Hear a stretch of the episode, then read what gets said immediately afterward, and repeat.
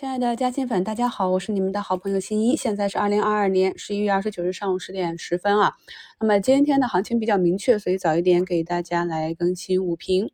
新加入新米团的朋友呢，如果想去学习个股和行业的估值跟踪，可以去听一下我们新米专享节目中关于个股和公司的付费声音啊。那么我们关注了很多公司，在关注的同时呢，我们也要结合市场的周期，结合它的估值，才能够。更好的把握啊，更好的从中获得一个投资收益啊。那首先来讲一下大盘啊，周末呢有一个降准的利好，但是在各种利空的影响下，昨天呢是一个低开，直接补了缺口。补缺口的好处呢，就是有靴子落地的感觉啊，大家不用再去担心了，心中的大石落地。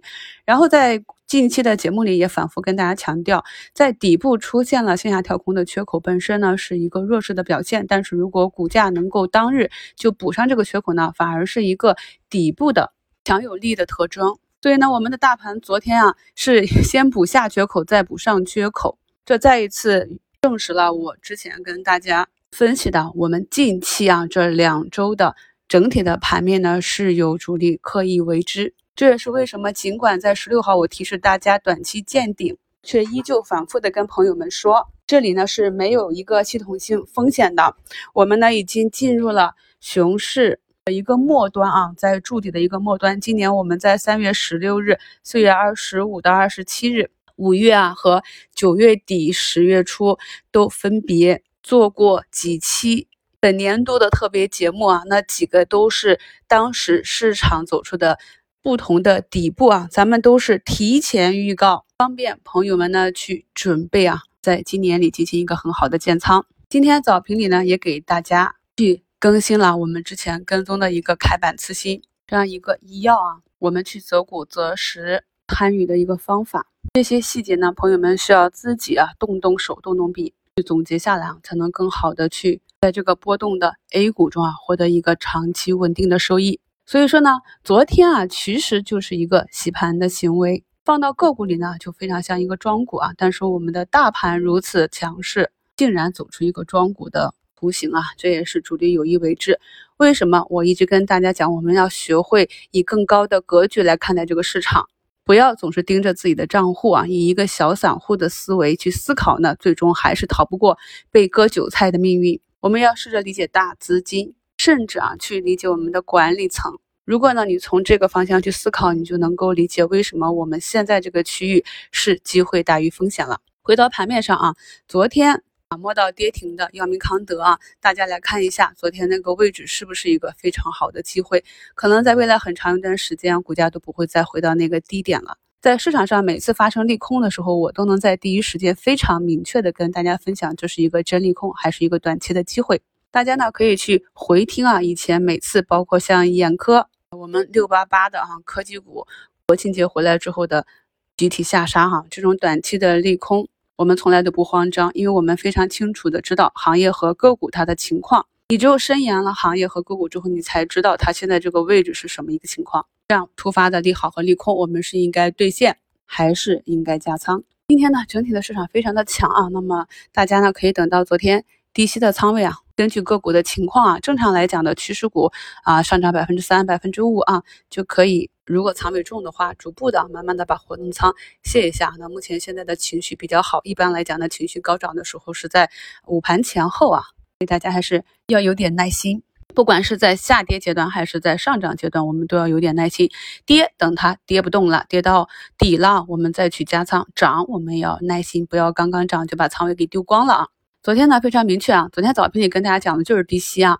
那么昨天午评和收评里面跟大家讲是呃滚动加仓，这样呢才能够提高保护，因为我们并不知道市场啊接下来会怎样走，这样呢才能够真正的做到上涨赚钱，下跌赚票。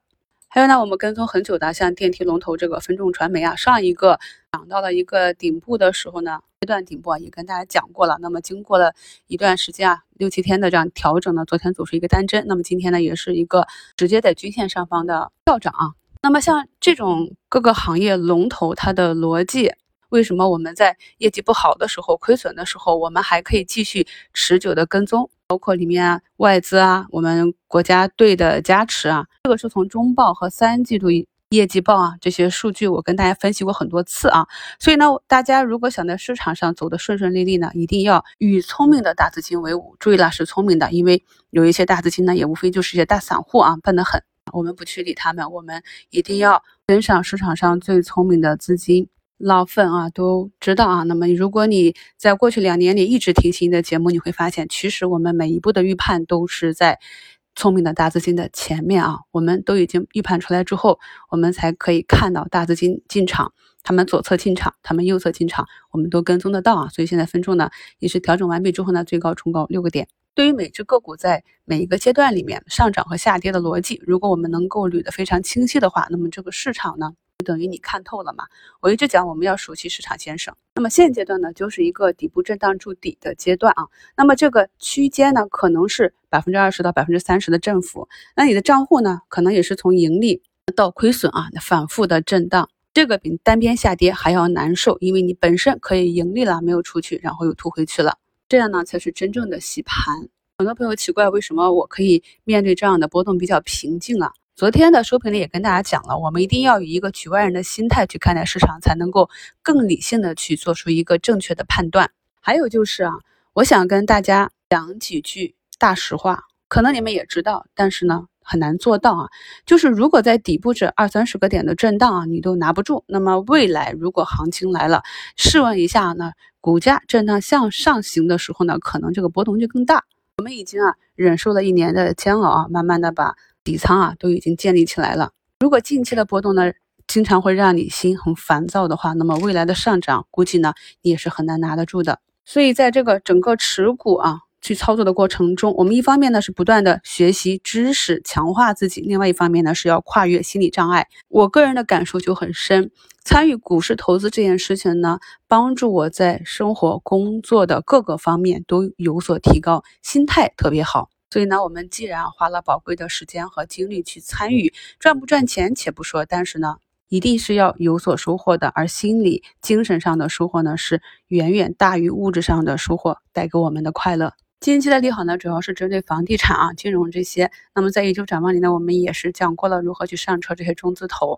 那像他们的行情是否能够持续，我们不知道。但是呢，就像是今年年初的那波基建啊，我们就按短线技术去做。那么龙头呢，万科目前呢已经上涨了七个点啊。有房地产服务的，我们比较熟悉的这些标的，还有这些中字头啊，包括中国联通这样的，都开始走趋势了啊。我们在呢月中的时候卸下活动仓。目前呢，市场上出现了这样的热点板块，所以呢，一旦是整个板块走趋势，上周的股评里也跟大家讲了，我们就按照趋势股、热点股啊，按照短线技术去做。所以上周也跟大家讲了，可以把我们收缩的这个短线仓位啊拿出来去参与房地产啊、中字头啊、基建啊这些。而重要的是呢，我们一直看好的啊这些在底部的底仓，这些个股是不能丢的，因为呢，如果真的要大盘啊走强，我们呢还是要。靠核心的板块，容量够大，市梦率够好，具有想象力的，比如说像科技板块，这是一个主板块。然后其他的啊，消费、